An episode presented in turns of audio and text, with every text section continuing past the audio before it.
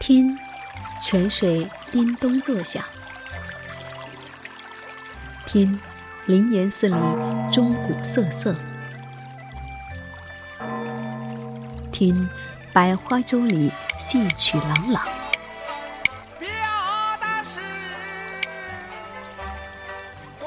听，芙蓉街上人头攒动。听见济南，听见济南，听见最好的时光。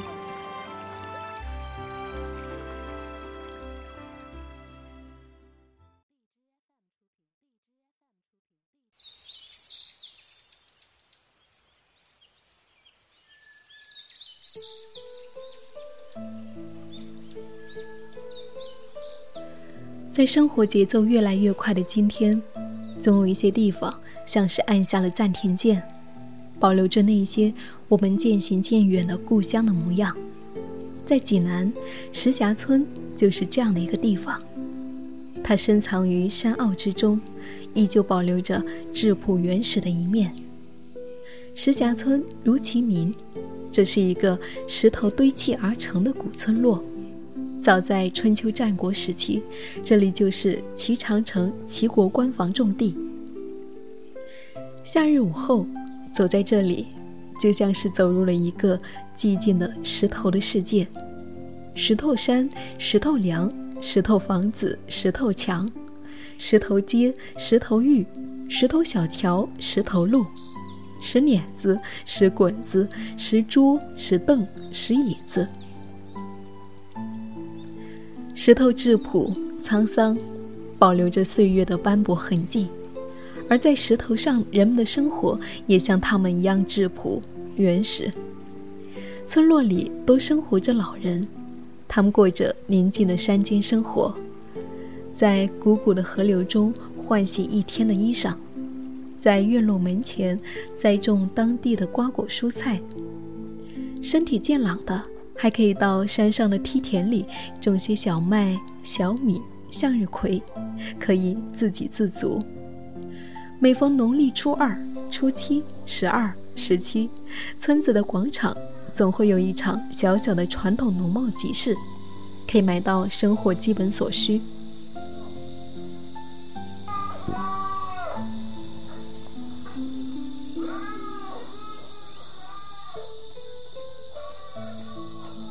在这样的生活里，日子总会多出许多留白的时刻，比如说。在这个午后，你总会看到老人们三三两两靠在几百年的石墙下，慵懒地晒着午后的阳光，说些家长里短，或者沉默静听，又或者手里捻着针线，为在外的游子们做一件冬天的棉衣。在寂寞中，人和日子就这样。一起慢慢老去。往哪里抓？现在你上线。哦，或者骑着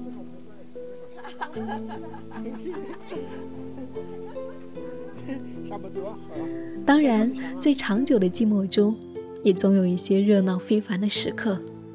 比如说，在过半年的时候，过半年是石峡村的老习俗了。每年的农历六月二十，石峡村都要过。半年节，过半年就意味着看大戏、吃伏羊、喝羊汤。戏看的是章丘梆子，又称为是梆子戏。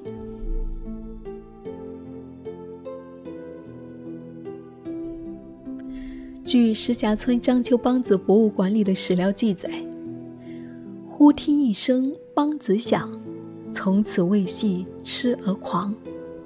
章丘梆子溯本追源，从明末清初升起秦腔，沿商道，经黄河，传齐鲁，融张柳，在山东大地上且琴且歌，直到今天，已经走过了一段三百多年的波澜壮阔。历经岁月的打磨。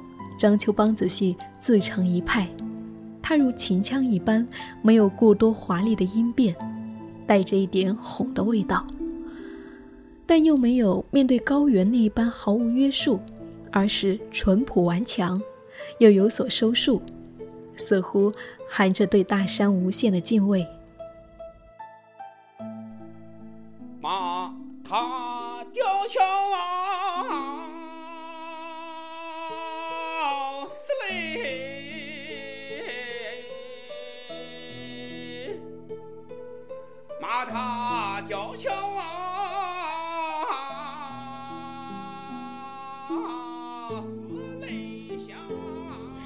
于亮星是章丘梆子的传承人，出生于章丘梆子戏世家。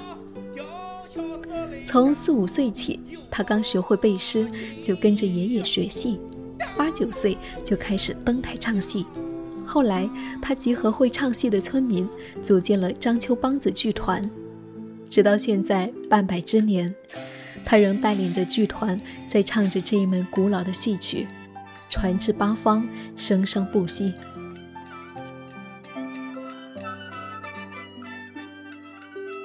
而每年到了过半年，便是余亮新带领的梆子剧团大显身手的时刻。在几百年的古戏台上，粉墨登场，唱念做打，一唱就是十多天。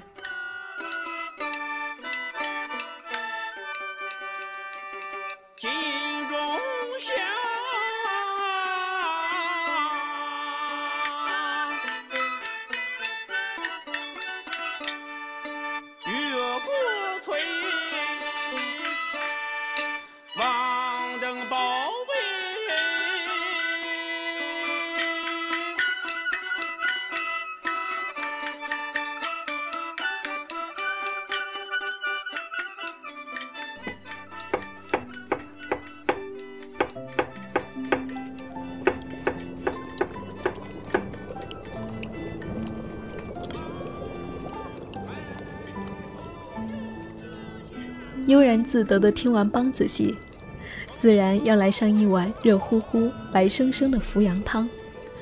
这里的羊汤炖煮时，不添加任何香料，而是在调味料上下功夫，在辣椒油里加入花椒、大茴、白芷、桂皮、肉桂等配料，这样既去除了膻味，又保留了羊肉最原始的鲜味。一碗喝不够呀。再来三碗。可在过去，吃羊肉喝羊汤可没有那么容易。那时候生活物质匮乏，乡里乡亲们便三五一组，七八一家拼凑钱财或劳力，一起攒个羊，共享扶羊美食。如今再也不必共享一只羊了，但是借着这样的习俗，村民们又可以坐在一起共叙乡情。这样的热闹会持续上十多天，过完半年节，石峡村又会回到它安宁平静的模样。几百年过去了，时代一直在变，可石峡村仍是那个石峡村，它质朴、原始，保留着故乡最初的美好。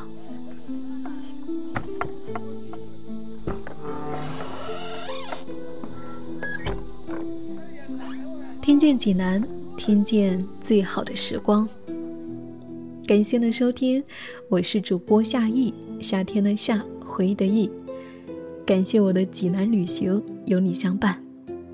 如果你想找到我，可以在微信搜索 “hello 夏意”的拼音，就可以找到我。好了，我们下期再会。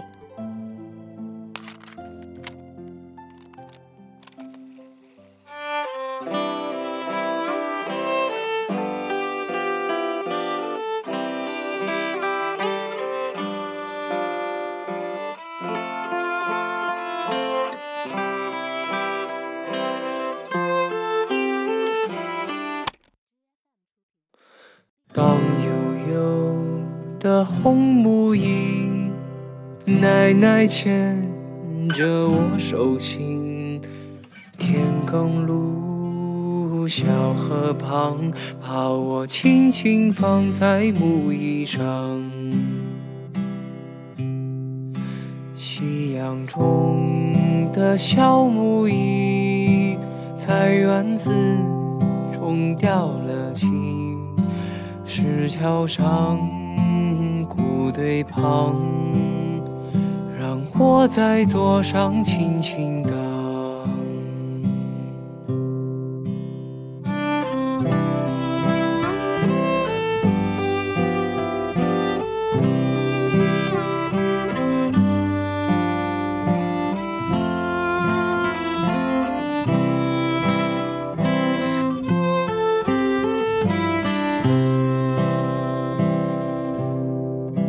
轻轻唱的收音机，已是蓝的小红旗。雨后你白成衣，眼泪顺手被流下去。当悠悠的红木椅，谁能牵着我手心？天公路小河旁，陪我静静坐在木椅上。